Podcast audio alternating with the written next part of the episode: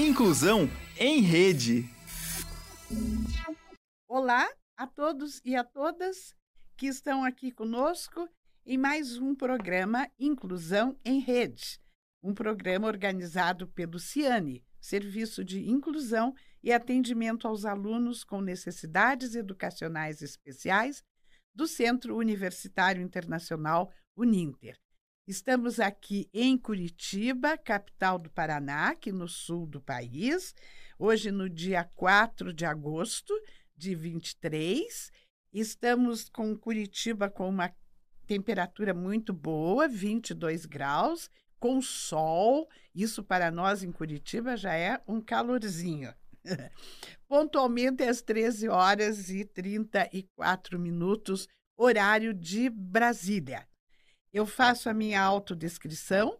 Sou uma mulher de pele clara, tenho cabelos castanhos, curtos, e estou usando uma roupa cinza com preto e branco. Uso bijuterias azul turquesa, colar e brincos. E estou com maquiagem leve. Estou na frente de uma parede azul marinho e da tela com o nome do programa Inclusão em Rede. Ah, já no primeiro momento, aproveito para cumprimentar, agradecer a presença da nossa intérprete de Libras, Tânia Lisboa, que estará aqui durante todo o programa fazendo a mediação para a promoção da acessibilidade de comunicação e informação das pessoas com surdez que nos assistem. Bem, Hoje, conforme anunciado, conforme falamos no programa anterior e conforme o convite que colocamos nas redes sociais, nós temos um programa que completa a trilogia sobre aprendizagem da escrita da língua de sinais. Este programa está sendo transmitido ao vivo e vocês podem participar com comentários, perguntas, pelos, pelas redes sociais, né? pelo YouTube e pelo Facebook. Bem, a nossa convidada hoje é a professora mestre Áurea Bueno, que já esteve aqui conosco. Olá, Áurea, boa tarde. Tudo bem com você? Boa tarde, professora Leomar. Tudo bem, graças a Deus. Ótimo. Então, o nosso segundo convidado é o professor Benassi, o professor doutor Cláudio Benassi. Ele já entrou em contato conosco, ele está com algum problema para fazer contato, uma vez que eles estão lá em Cuiabá, no Mato Grosso, mas ele pode entrar a qualquer momento. Enquanto isso, nós vamos desenvolvendo o nosso bate-papo com a professora Áurea que está aqui e que é um espetáculo em conteúdos em simpatia e na vontade de transmitir, não é, Áurea? Você pode começar fazendo a sua autodescrição, por favor, Áurea? Boa tarde a todos que nos assistem nesse momento. Agradeço mais uma vez por estar aqui nesse bate-papo. Eu sou mulher de é, negra, de pele escura, tenho os cabelos longos e cacheado, estou com um batom vermelho, uma blusa preta com estampa floral de cor bege. No meu fundo tem um painel colorido, tipo mosaico. Isso, muito obrigada. Áurea, dando continuidade aos dois programas que nós já fizemos juntos, Ó, oh, o professor Benassi entrou aí. Desculpe interromper, Áurea, só para dar uma boa tarde para o professor Benassi. Que bom que você está aí na tela, professor doutor Cláudio Benassi, da UFMT Grosso, assim como a professora mestre Áurea Bueno, também da UFMT. Eu vou continuar aqui o que eu ia perguntar à Áurea.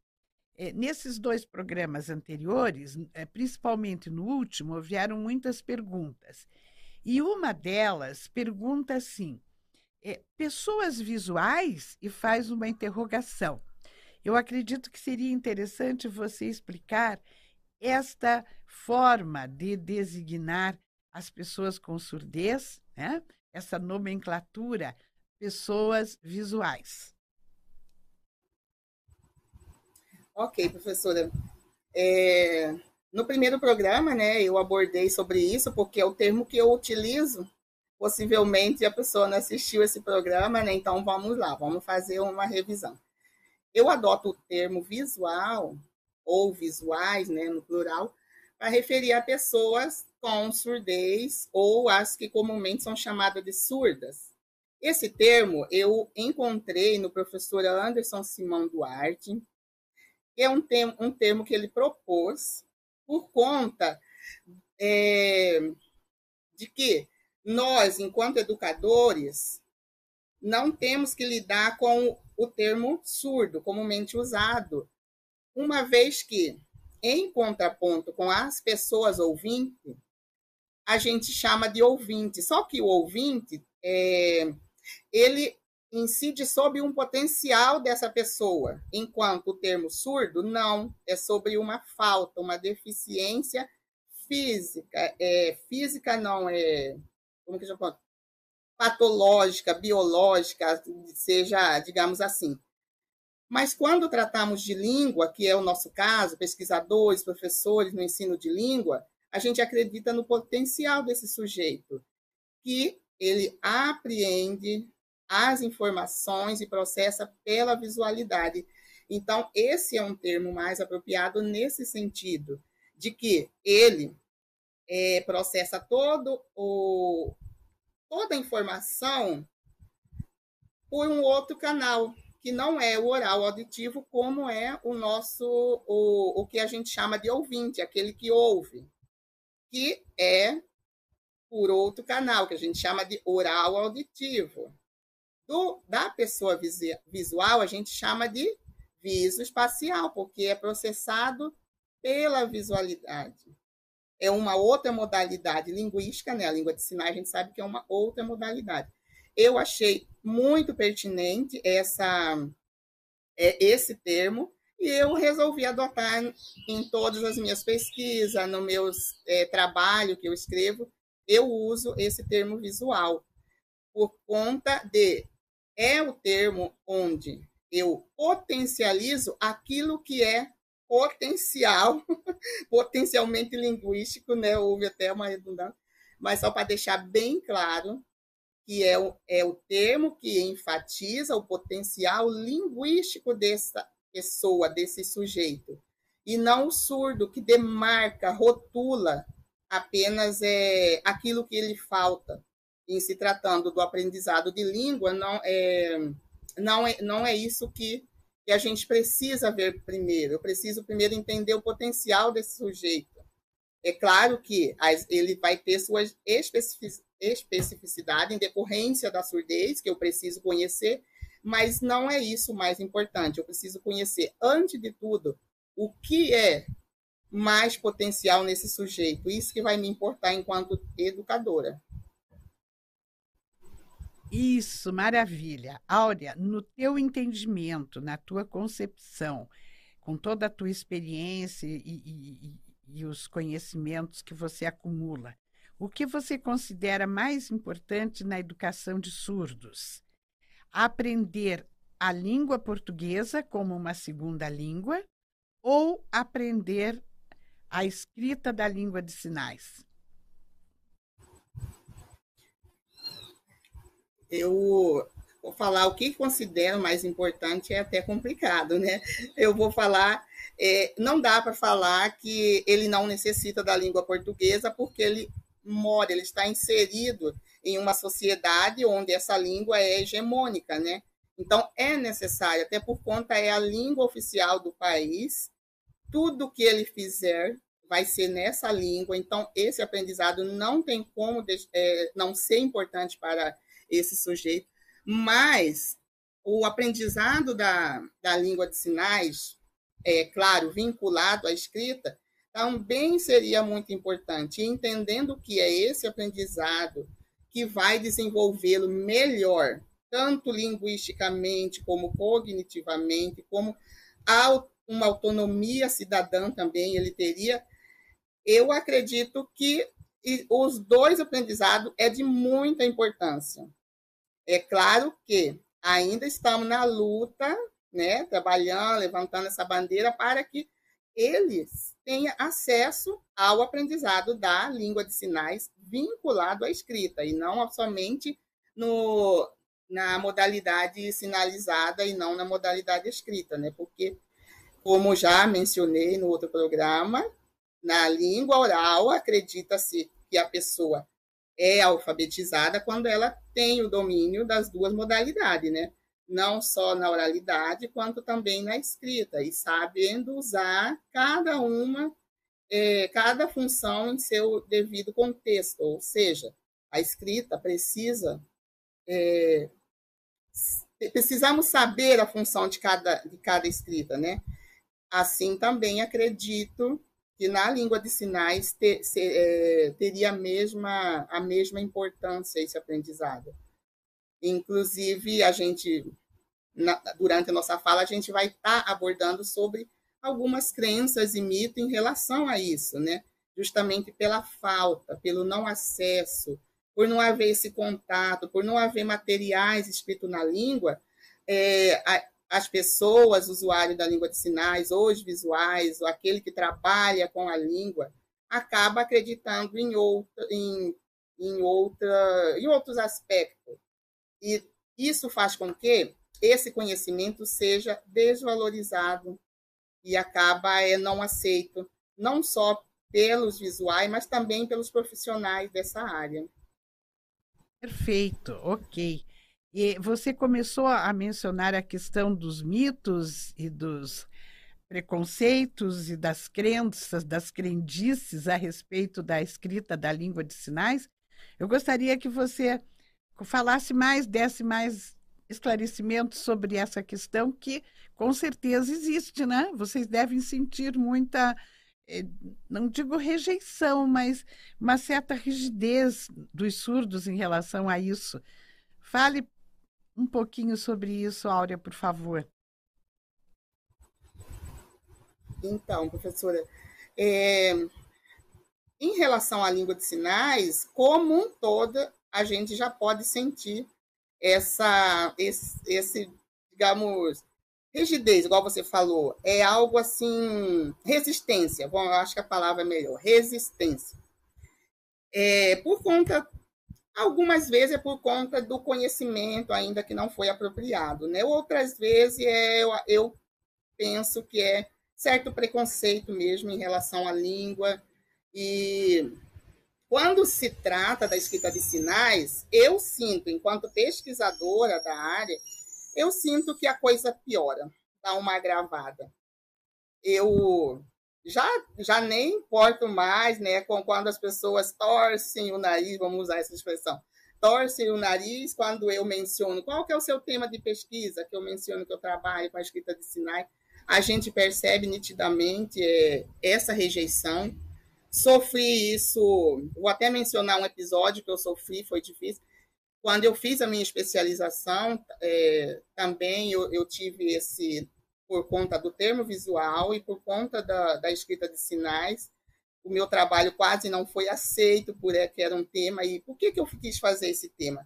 Justamente porque em uma especialização é, com ênfase em Libras, era de educação especial com ênfase em Libras, a, a escrita de sinais foi apenas mencionada e apenas os, uma dela, que é o Sign Lights, mencionou como algo assim muito sem sentido, sem significado. Isso me incomodou muito.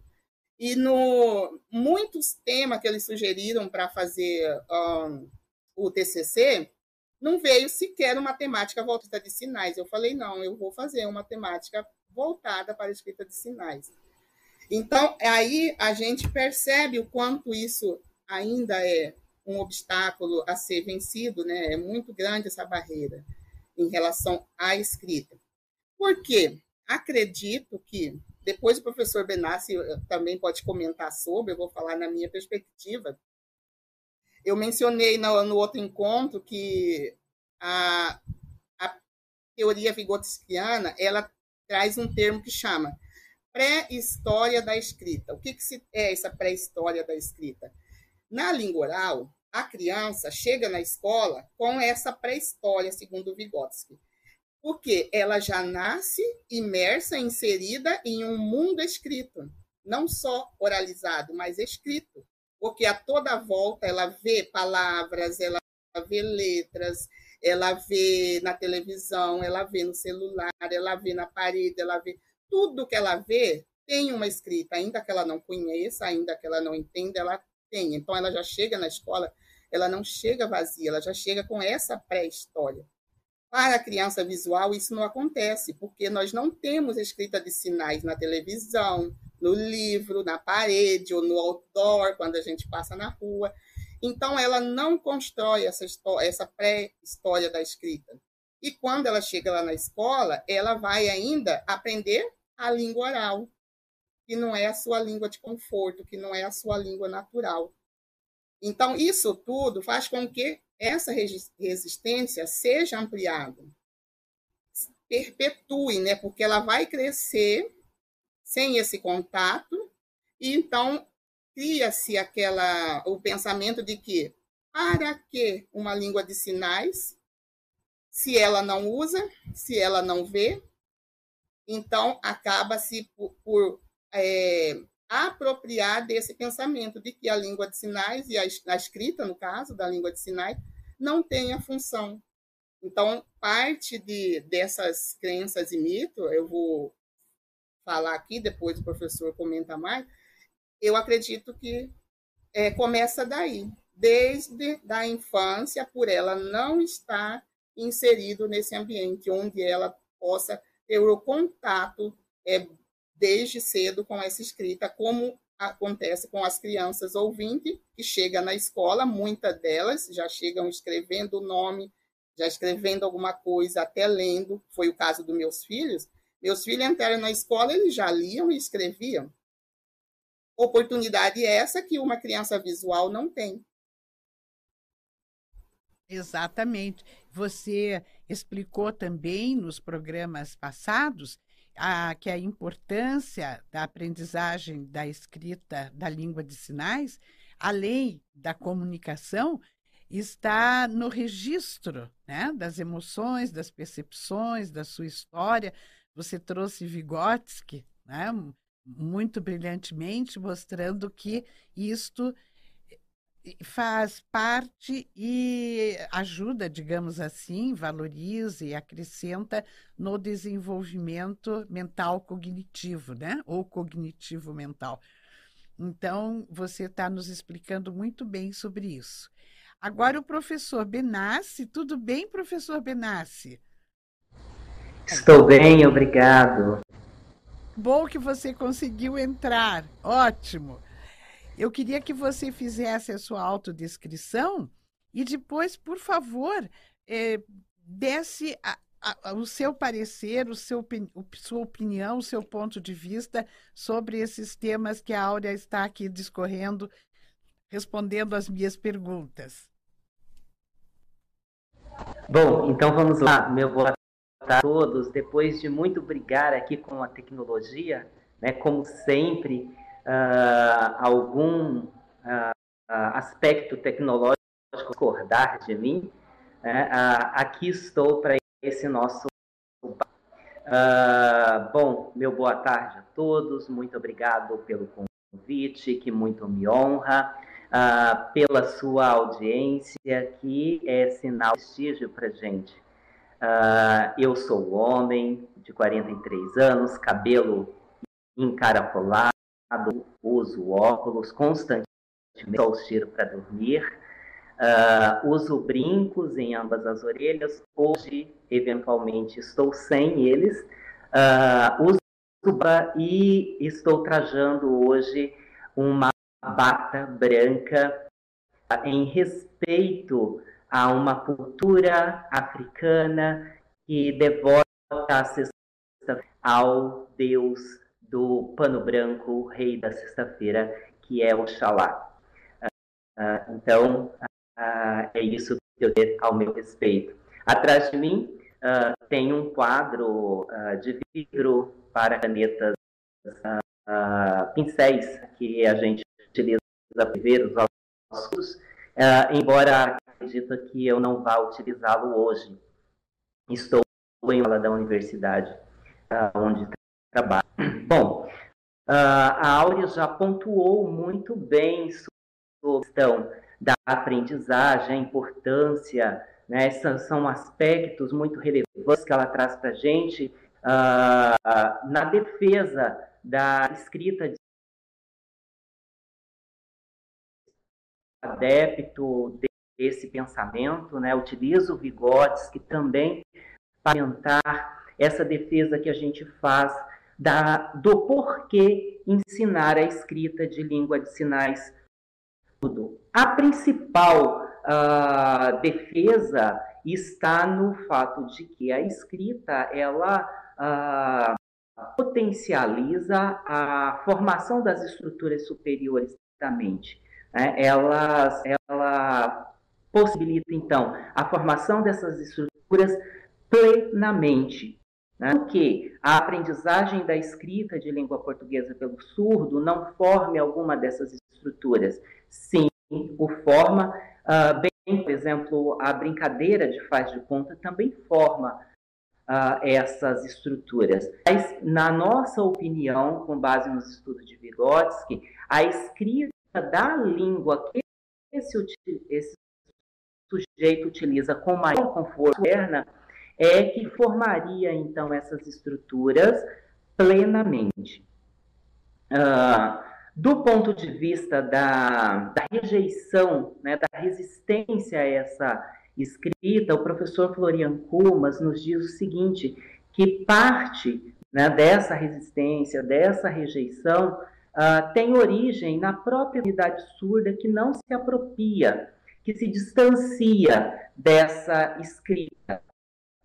Sim, então eu que a gente tem então essa região com uh, uma origem muito forte dentro da própria comunidade surda que acaba rejeitando a, a escrita de sinais. O porquê que isso acontece? A gente tem observado, ao longo desses anos trabalhando com escrita de sinais, que o percurso de aprendizagem de escrita de língua portuguesa para o aluno surdo normalmente é um percurso traumático.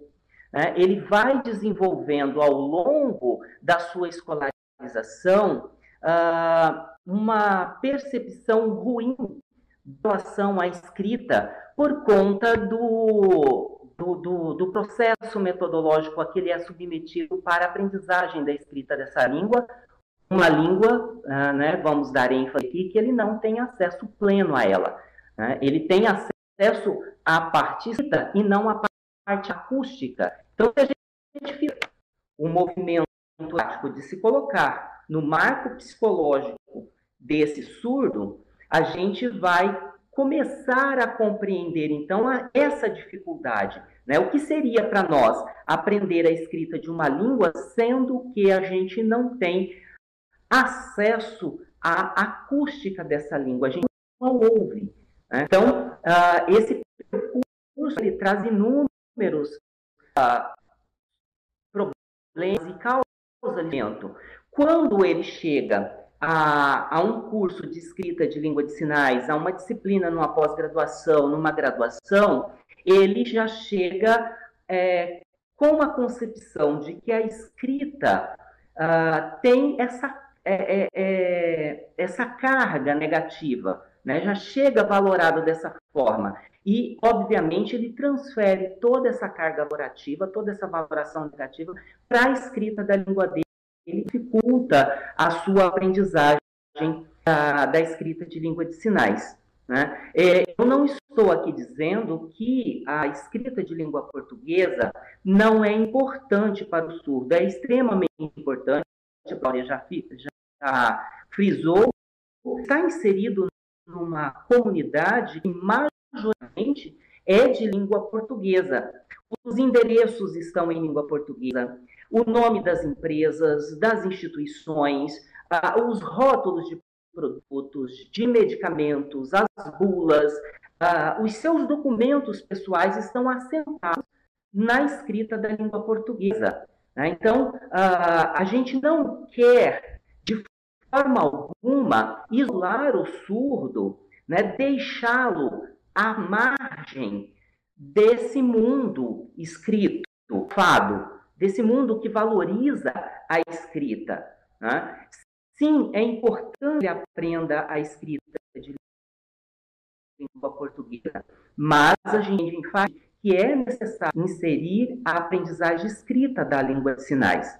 Né? A escrita de língua de sinais não serve apenas para registrar sinais isoladamente, como muitos é, concebem, inclusive profissionais da área, bem dessa forma. E é uma forma errada de conceber a escrita de língua de sinais. Além de você conseguir escrever sinais isoladamente, a gente consegue produzir textos uh, dentro dos gêneros, tanto os gêneros é, escritos primários, que são comuns do dia a dia, bilhetes, cartas e por aí vai, quanto os gêneros secundários, esses gêneros que são inseridos, por exemplo, no âmbito acadêmico, artigo, uh, ensaio, resumo, resenha, uh, monografia, dissertação, relatório, né, tese, todos esses gêneros possíveis de serem produzidos em escrita de língua de sinais. Então, a gente é, já tem provada a eficácia da escrita de língua de sinais em relação a isso. Né? A minha tese, por exemplo, como a dissertação da professora Áurea, trazem o resumo é, escrito em língua de sinais. A revista Diálogo, como a revista Falange Miúda, publicou durante um certo tempo uh, os seus resumos uh, de seus manuscritos aprovados em escrita de língua de sinais. Então, a gente tem sim a possibilidade do registro da, dos modos de existência do surdo pela língua de sinais, a possibilidade de fazer isso pela escrita de língua de sinais. E o que é melhor, o modo de ser e existir na surdez pode ser grafado em escrita de língua de sinais, registrado por ela e pelo próprio surdo. O que sobrevive da história da língua de sinais do mundo e registrado em língua oral, pela escrita das línguas orais. Quase sempre. Pouca coisa a gente tem que não seja dessa forma. Né? Então, a, a gente pode grafar os modos de existir, de ser e existir, surdez, pela própria língua de sinais e o próprio surdo pode fazer isso. Né? Não ser perpado pela língua do outro e não precisar do outro para fazer. Ah, certo. Fantástico. Você falou em aprendizagem da escrita da língua de sinais nos cursos de pós-graduação. Na vida adulta, é a fase mais adequada para o surdo aprender, para as pessoas visuais aprenderem a escrita da língua de sinais? Ah, eu perdi uma parte de sua pergunta. Poderia repetir, por gentileza? Não.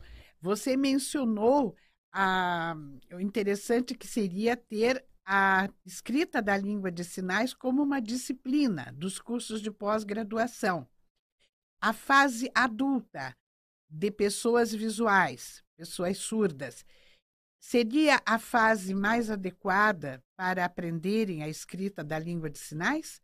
Ou se poderia iniciar já na infância com alguns sinais, como se faz com a língua portuguesa? Eu defendo, professora, que a escrita de língua de sinais seja inserida na alfabetização nos primeiros anos escolares. Essa é a defesa que faço. Inclusive, eu defendo que primeiro o surdo aprenda como a realidade nos mostra, nos mostra que um grande número de crianças surdas vêm aprender a língua de sinais na escola, porque elas não tiveram nenhum contato com a língua de sinais antes, eu defendo que essas crianças elas aprendam a língua de sinais concomitantemente à escrita da língua de sinais e quando elas já tiver um certo domínio dessa língua e, de, e da sua escrita, insira-se então a escrita da língua portuguesa. Por que eu penso forma? Exatamente pelo fato de que ah, quando a criança, então, a aprender a sua língua e a estrutura por meio escrita, ela vai criando um arcabouço no qual ela pode relacionar os novos conhecimentos aprendidos em relação a línguas, sabendo a língua de sinais, aprendendo escrita de língua de sinais. Ela cria, então, uma base para a aprendizagem da escrita da língua portuguesa. Eu noto que muitos dos alunos que chegam no curso de letras aqui na UFMT, alunos surdos, uh, que se deparam com a disciplina de escrita de língua de sinais, eles não compreendem qual é a ação que a escrita tem. Eles não sabem qual é a função que a escrita tem. Né? Então, eles passaram uh, uma vida acadêmica toda, ensino fundamental, as duas fases, ensino médio, eles chegaram à universidade para uma nova fase de saberes, de conhecimento, mas eles não aprenderam qual é a função da escrita. Aprenderam a escrita, mas não sabem a função que ela tem. A gente sabe que é muito importante a escrita na nossa sociedade, que ela media, inclusive, relações. Então, quem escreve tem sim um poder. Né? O mundo, ele é grafocêntrico, né? a sociedade valoriza quem escreve e a escrita.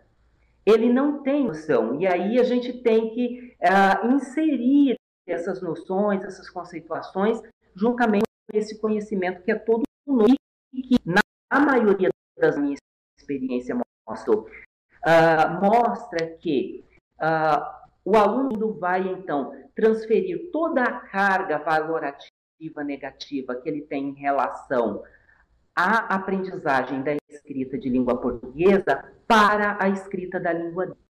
Então, a gente tem um duplo trabalho nessas disciplinas de escrita de sinais na graduação. Primeiro, uh, desfazer eh, esse, essa valoração negativa ou amenizá-la e inserir esse conteúdo, essa, essa nova escrita, esse novo sistema de grafia que é da língua dele.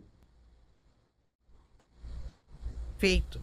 Você nos explicou no programa passado que a sua inspiração para a criação desse sistema de comunicação visografia é, foi devido a, a um problema que você teve com a audição e querendo se preparar para uma possível surdez, você, acostumado com sinais gráficos, por ser músico, por usar partituras, você teve essa inspiração da criação deste sistema.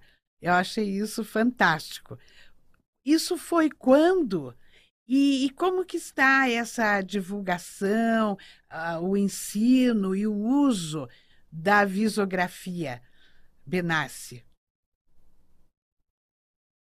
Ah, bom, professora, a, a gente é, tem alguns linhas relacionados à, à, divulgação e esses problemas uh, eles estão certamente relacionados à, à rejeição da própria comunidade surda, né? E um outro fator tem a ver com o verso público, né? O poder público, é uma, meio que mudança, né, diz o professor é, Oswaldo Luiz Ribeiro, que poder público, né, redundante dizer poder público, mas uh, convém aqui essa nomenclatura, uh, uh, não disponibiliza nenhuma política para o incentivo ao ensino da escrita de língua de sinais. Até mesmo o ensino da Libras está relegado a um lugar de para eu não, não soar aqui negativo ou pessimista,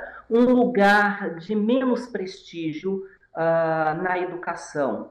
Né? Aqui na, na, na, universidade, por exemplo, a gente tem lutado bastante, temos tido muitas conquistas, mas é, em determinados momentos fica a sensação de que a gente está abandonado. Né? E eu acredito que isso não seja uma realidade única do nosso Estado. Então, a gente esbarra, quando fala em escrita de sinais, a gente esbarra na resistência, na, re, na rejeição da comunidade surda, a gente esbarra ah, na, no, nas barreiras que a gente encontra para a divulgação e também na falta de política que incentivem a, a divulgação, a inserção e a popularização uh, desse conhecimento na, na educação. E isso eu comecei a responder pelo final da pergunta, né, sobre a, o início da, da criação do sistema visografia. Uh, sim, a partir disso, né, eu tinha aí a possibilidade de perder completamente a audição. Fui aprender língua de sinais, exatamente por prevenção, né, caso eu ficasse realmente surdo, eu teria uma forma para continuar me comunicando. E é, esse estudo de Libras me levou ao conhecimento da escrita e isso me ajudou sobremaneira porque uh, todas as pessoas com quem eu tive contato, que são ouvintes, que aprenderam a língua de sinais, tiveram uma certa dificuldade na aprendizagem da língua porque a gente tem o hábito de aprender e grafar. A gente faz isso com as línguas que a gente estuda, eu inglês com o francês, com o espanhol, né? e com a própria Libras. Só que grafar o aprendizagem, a aprendizagem pela língua portuguesa é ineficiente. Você faz o registro daquilo que você está aprendendo, quanto que você está compreendendo.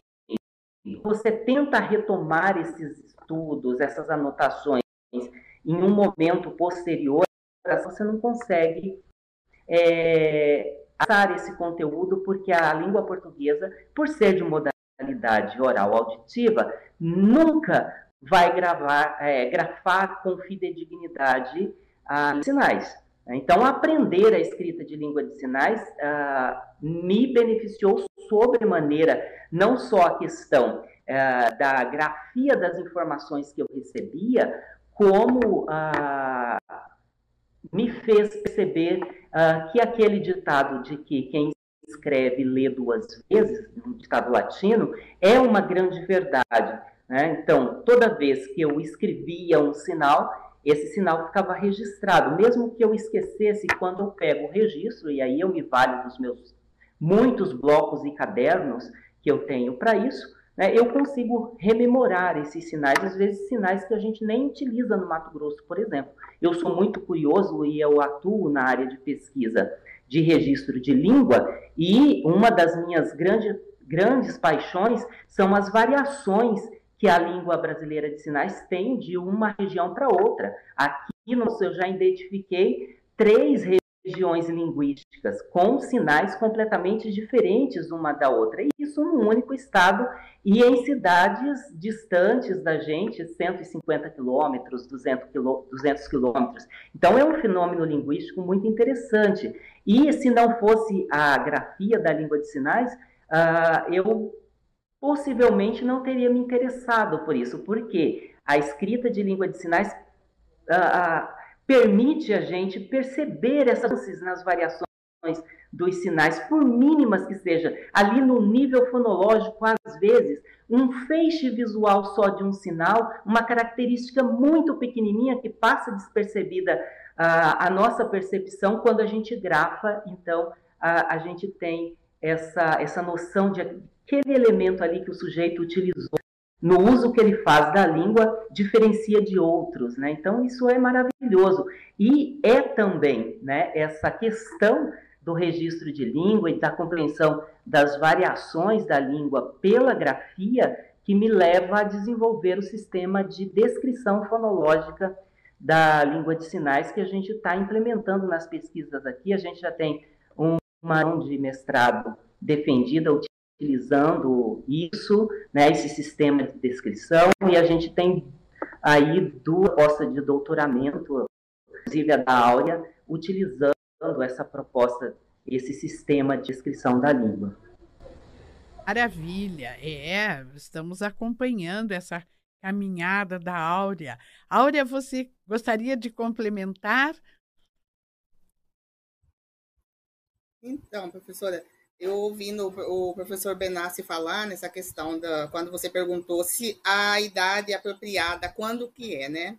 Ele, assim como ele, eu acredito que é lá na base, assim como a, as crianças ouvintes vão para a escola na, por volta dos seis anos, cinco anos, ela entra na pré-escola, seis anos está na alfabetização. Também, é, ou em algumas pesquisas que eu já li, é, eles colocam que é análogo a esse aprendizado da língua oral também para a língua de sinais. Essa mesma idade é, de, de aprendizado, do, de iniciar o aprendizado. Aí, quando o professor falou que e eu vivenciei isso, né, porque eu, eu sou egressa do curso de Letra Libras, que chega a pessoa visual lá no curso de Letra Libras, só lá que ela vai ter esse contato com a escrita de sinais, é a, é a hora que a gente faz o contraponto e percebe essa disparidade quando com a relação da pré-história que eu falei antes, né? Enquanto uma criança ouvinte, ela chega na escola por volta do não, isso dependente de quando ela entra, mas vou, vamos começar para quem não passou pela educação infantil e já entra lá na alfabetização, é, é seis anos, cinco para seis anos, né? Mas normalmente ela já passou pela creche, pela, alfabet... É, pela educação infantil, que ela já está de alguma forma, ainda que ludicamente, tendo esse contato já com o mundo, com o mundo escrito, vendo é, papel, trabalhando de uma forma lúdica, né? não sistematizado. Aí a pessoa visual só vai poder fazer isso lá no ensino superior, no curso de Letra Libras, quando tem, porque em, em algumas pesquisas que eu já estudei, algumas, é, alguns cursos de Letra Libras só, me, só oferta a escrita de sinais de modo optativo. Não é nem obrigatório. Então, é, eu acredito que na forma optativa, dificilmente a pessoa vai escolher é, cursar essa disciplina. Então, assim, é muito, é uma defasagem muito grande nesse sentido, né? E, e para trazer uma experiência própria, gostaria de compartilhar, assim, em relação ao meu aprendizado. Quando o professor é, disse que a gente recorre ao escrito para poder potencializar esse aprendizado, eu eu acho que foi, eu, foi nesse momento que eu fiquei totalmente apaixonada pela escrita de sinais quando eu vi isso acontecer em mim, comigo, essa essa possibilidade, né, que até então talvez era bem inicialmente no meu curso de letras livres, talvez eu ainda não entendesse a, a importância ou a funcionalidade na sua profundidade desse aprendizado. Aí, recordando desse episódio, eu tinha que fazer uma apresentação de, de um texto, era um artigo, e a gente teria que ler esse artigo e é, mandar um vídeo, era sinalizado. A professora era visual, a professora dessa disciplina era visual, e eu fiquei desesperada por conta ainda, eu não tinha todo esse conhecimento, toda essa bagagem para poder fazer essa sinalização do texto, era um artigo, né? Eu comentei com o professor Benassi que eu estava nesse, nesse, né, tinha esse episódio, eu não sabia o que fazer, e ele muito, né, é, solícito como ele sempre foi, quando eu acordo no outro dia, ele tinha mandado para mim o texto todo escrito em escrita de sinais. Ele pegou o artigo e fez em escrita de sinais. Quando eu pego aquele texto todo em escrita de sinais, eu fui novamente fazer a, a, a tradução, porque alguns sinais eu não conhecia, isso é, é, natural, né? Porque dentro de um texto eu, eu conseguia ler o sinal, mas eu não sabia ainda o significado, então eu tive que fazer essa adaptação. Mas no final disso, eu tinha todo o texto memorizado. Então, eu, eu acredito que foi a, uma forma leve de apresentar aquela, aquele artigo, de modo sinalizado, e que foi potencializado por esse registro escrito. Isso me marcou muito e me deixou totalmente apaixonada pela escrita. de ver essa possibilidade acontecendo comigo. Então, eu penso, né? Eu sou ouvinte fazendo um curso de letra Libras e já pude é, sentir o quanto isso é importante para mim, foi importante para mim. Eu penso o quanto isso seria mais interessante ainda para a pessoa visual, visto que ela, ela é, comunica, se expressa com essa língua cotidianamente eu, enquanto ouvinte, vai ser lá no meu ambiente de trabalho, quando eu estiver na escola, que eu, eu sou professora de Libras, assim, eventualmente, mas não, o visual não, cotidianamente, ele faz uso dessa língua. Então, penso o quanto isso seria é, importante, promissor e, e em todos os aspectos da vida dele. Com certeza. Mas você falando, eu aqui me ocorreu que a gente conhece, sabe, de escolas para surdos, nas quais nem todos os professores sabem Libras, né? dificultando o trabalho. E imagino quanto vocês têm a trabalhar para que, além de saber Libras, existam também professores que saibam ensinar a escrita da língua de sinais. É um trabalho bastante grande, não? Ainda, professora, temos muito a percorrer, né? E esse é, é um outro ponto, né? Igual eh, inicialmente eu falei que ah, esses mitos e crenças, ela não, ela não está apenas é, em relação à escrita de sinais, mas também ao conhecimento da Libras como um todo, da, da, da, da modalidade sinalizada, né? Porque, de fato, igual, igual você falou, eu sou pedagoga e no meu curso de poesia na pedagogia, a gente tem uma oferta de uma disciplina que, no meu caso, quando eu, eu me graduei, aconteceu no último semestre, no quarto ano. Eu já tinha passado pelo estágio, e esse era o meu desespero. Como que eu vou para o estágio? Eu não sei nada de língua de sinais, eu, né? aquela preocupação toda que eu tinha desde o início em relação à minha formação, por entender que eu, pedagoga, eu sou responsável pelo ensino na minha sala de aula, é, tanto para a criança visual quanto para a criança ouvinte, e eu desconheci, não tinha nada, e era só 60 horas. Então, de fato, os professores, né, que não, além de quem já está fazendo letra libras, que vai ter um pouco é, uma formação mais é, específica na, na área, os pedagogos, que nós somos quem atende as crianças lá na base, né? Nós somos a base da educação. Não temos, não, e tem colega que tem certa, eu posso dizer aqui porque eu ouço mesmo, é, direto a pessoa fala assim, certa aversão a aprender a Libra. Ah, não, isso não é para mim, isso não é. Então é muito, é muito eu falo que é triste mesmo pensar em toda essa situação e em todo o caminho que a gente ainda tem para percorrer. Mas eu prefiro pensar com muita fé e esperança que nós vamos ainda avançar bastante e vamos chegar ainda num, outro patamar. Com certeza, queira Deus, né? E a gente vai se esforçar para isso.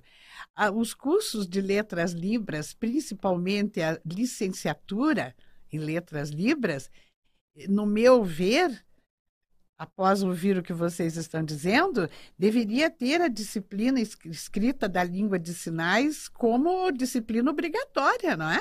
Principalmente a licenciatura que vai formar professores. Professor Benassi. É, é, julgando que ah, tanto o ouvinte quanto o, o surdo, o visual, que vai optar por ser um professor de, de Libras, né, vai optar pelo curso de licenciatura em Libras, uh, eles não têm esse conhecimento, ou seja, eles chegam à graduação, uh, muitas das vezes, nem sabendo que existe um sistema de sinais, uh, é importantíssimo e é imprescindível que ele saiba a, a escrita de língua de sinais, que ele aprenda, né? Porque é, professor ele vai ser um multiplicador. Né? Ah, faz a discussão que estamos tendo, vale aqui citar uma pesquisa da professora Mauricéia Leite, a especialização em Libras dela, uh, ela faz um trabalho muito interessante sobre a pedagogia bilíngue. A época, ela fez na pesquisa, então, um levantamento dos cursos de pedagogia bilíngue que existe no Brasil. Foram encontrados dois cursos. Uh, cursos. A disciplina de escrita de sinais era de 64 horas e a outra era de 32 horas. Agora imagina, o pedagogo, não o licenciado em, em Libras, porque a licenciatura em Letras Libras, uh, o profissional, pela relação, decreto 5626, ele vai é, é, dar aula no segundo nível do ensino fundamental e no médio, né? a formação dele é para isso, então o pedagogo bilíngue é quem vai é, lecionar uh, no ensino uh, infantil e no primeiro uh, nível do ensino fundamental. Então, julgando que o pedagogo bilíngue que vai ser formado nesse, nesses cursos, num desses dois cursos, que vai ter aí 64 horas de escrita de língua de sinais ou 32 horas, a horária é insuficiente para ele ensinar, para ele alfabetizar o surdo na própria língua dele. Ou seja, ensinar a escrita e a leitura uh, de, de língua de sinais para esse, para esse surdo. Então, toda a ênfase está sendo dada, e a gente vê na concepção desses cursos, ah, para a alfabetização é em língua portuguesa. E aí a gente tem uma naturalização. Primeiro lugar disso, em relação aos profissionais né, que naturalizam a língua portuguesa como sendo de é, escolarização e alfabetização do surdo.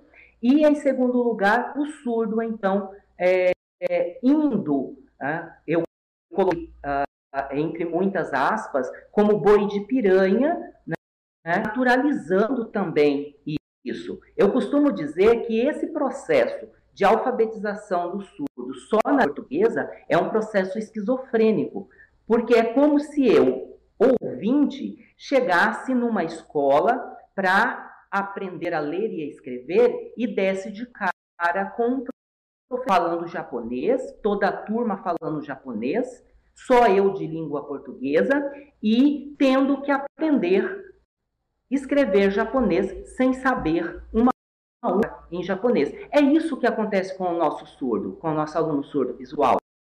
Né? Ele vai para a escola onde tem inúmeros ouvintes, professor ouvinte, em muitos casos nenhum intérprete tem. Aqui no Mato Grosso recebe inúmeras denúncias disso no interior do estado acontecendo. Uh, ele chega, ele vai aprender não a língua dele, não escrever a língua dele, a língua que ele está utilizando ou que ele está começando a aprender. Ele vai aprender a escrita portuguesa. Isso, obviamente, vai ter todos os problemas decorrentes da aprendizagem de língua portuguesa que a gente já conhece de cor e salteado. Né? Então, é como ficar se andando em círculos, né? e de tanto a gente andar em torno dessas temáticas da escrita de língua portuguesa para o, aluno surdo visual, de tanto andar aí em círculo, a gente já estivesse desaparecendo no buraco que nós mesmos cavamos. Penso que a resolução para esse problema é escrita de língua de sinais. Como afirma Terra, aprender um conhecimento linguístico novo é ancorá-lo em um conhecimento linguístico existente. Como que o aluno surdo vai aprender? Eu deixo essa pergunta para nossa reflexão e para a reflexão de todos. Como que ele vai ter a escrita da língua portuguesa? Como que ele vai internalizar isso, todas as suas estruturas? Ele sabe estruturar graficamente, gramaticamente, sintaticamente a língua dele. Perfeito, maravilha. É, complementando, professor Benassi, a gente pode dizer que a visografia é um sistema de comunicação que visa complete para mim. Nós estamos no final do programa. Eu estou querendo dar assim um, um, um apanhado meio que geral para as pessoas ficarem com isso bem claro na sua mente.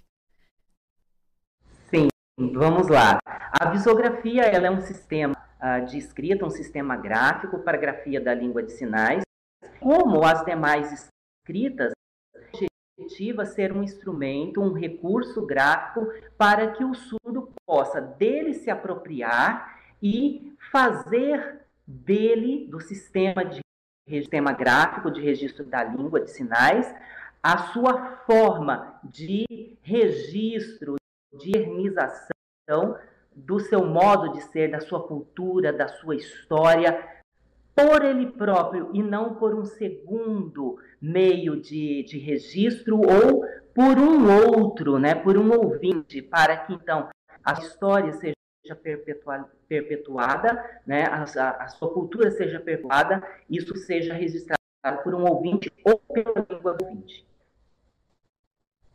Isso. Nesse caminho, o livro da Áurea está aí como um importante fator né, desta, deste conhecimento, desta aprendizagem. Nós colocamos agora na tela a capa do livro, de autoria da Áurea Bueno. Queremos deixar aqui indicação. Como nós estamos acabando o nosso programa, nunca vi uma hora passar tão rápido, né, Áurea? A gente fala isso. Eu quero deixar vocês para fazerem os seus comentários finais, deixarem os seus contatos. E eu não tenho palavras para agradecer a presença de vocês, pessoas tão brilhantes que estão aqui nos dando essa oportunidade de conhecer os seus trabalhos, as suas pesquisas, as suas criações.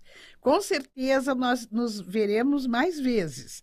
Né? Eu vou convidá-los novamente, porque o assunto realmente precisa de, de muitos meses para a gente conseguir, né? Aí 64 horas no mínimo, né, professor Benassi, da disciplina. Mas eu fico muito grata.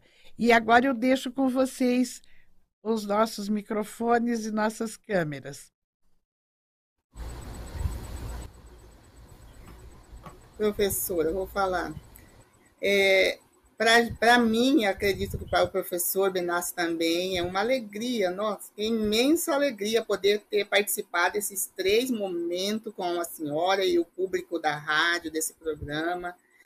É muito importante para que a temática, para que esse conhecimento seja mais é, divulgado, né, que as pessoas que não conheçam passaram a conhecer, aqueles que já ouviu falar, entender um pouquinho melhor.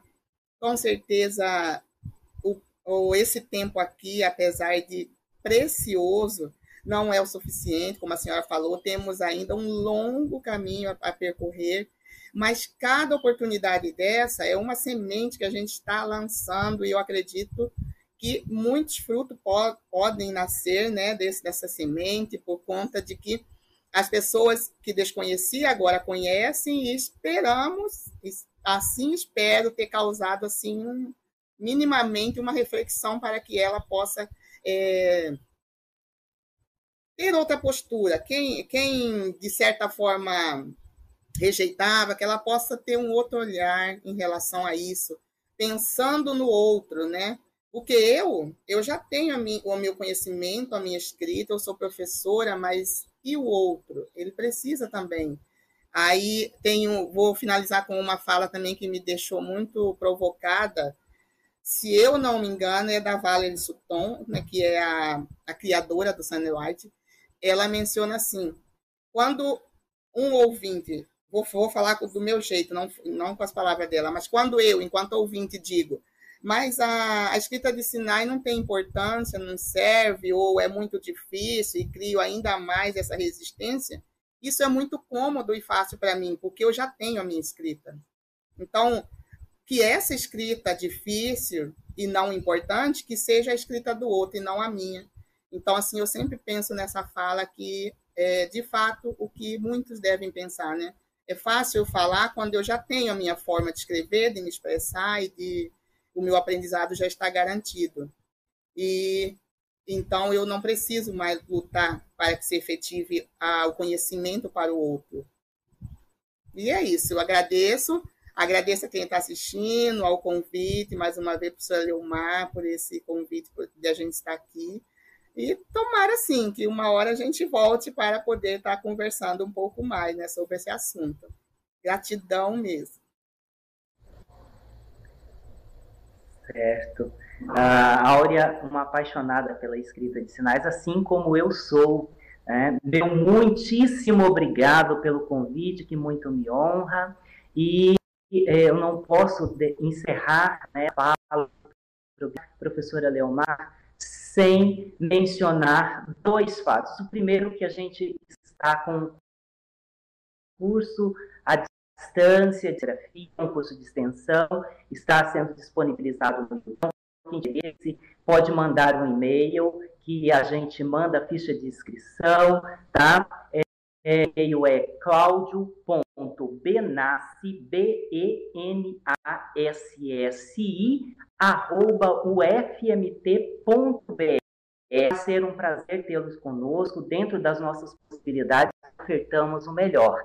E o, o segundo é o seguinte: Platão dizia que a maior barreira para o aprendizado já é achar que sabe, que já sabe.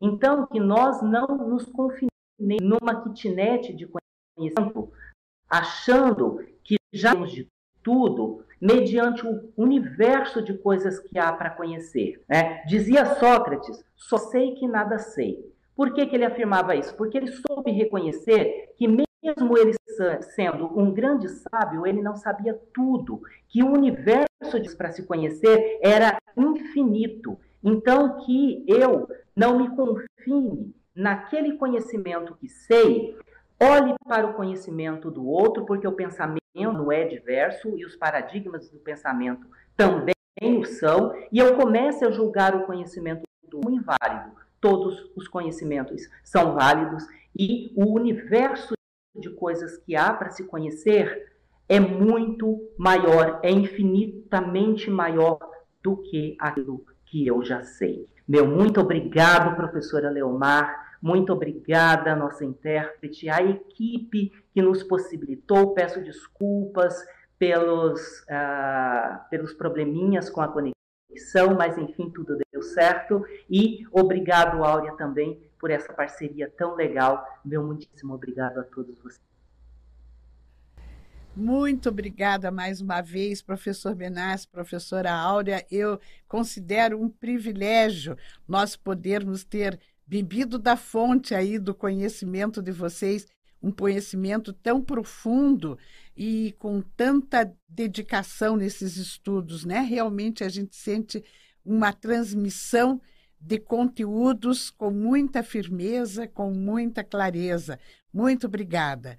Infelizmente, chegamos ao fim. Eu agradeço, desejo um excelente fim de semana a todos. Fiquem todos com Deus e aproveito para convidá-los para o próximo programa Inclusão em Rede, na próxima sexta-feira, às 16 horas e 30 minutos. Tchau, até lá. Um beijo a todos. Inclusão em Rede.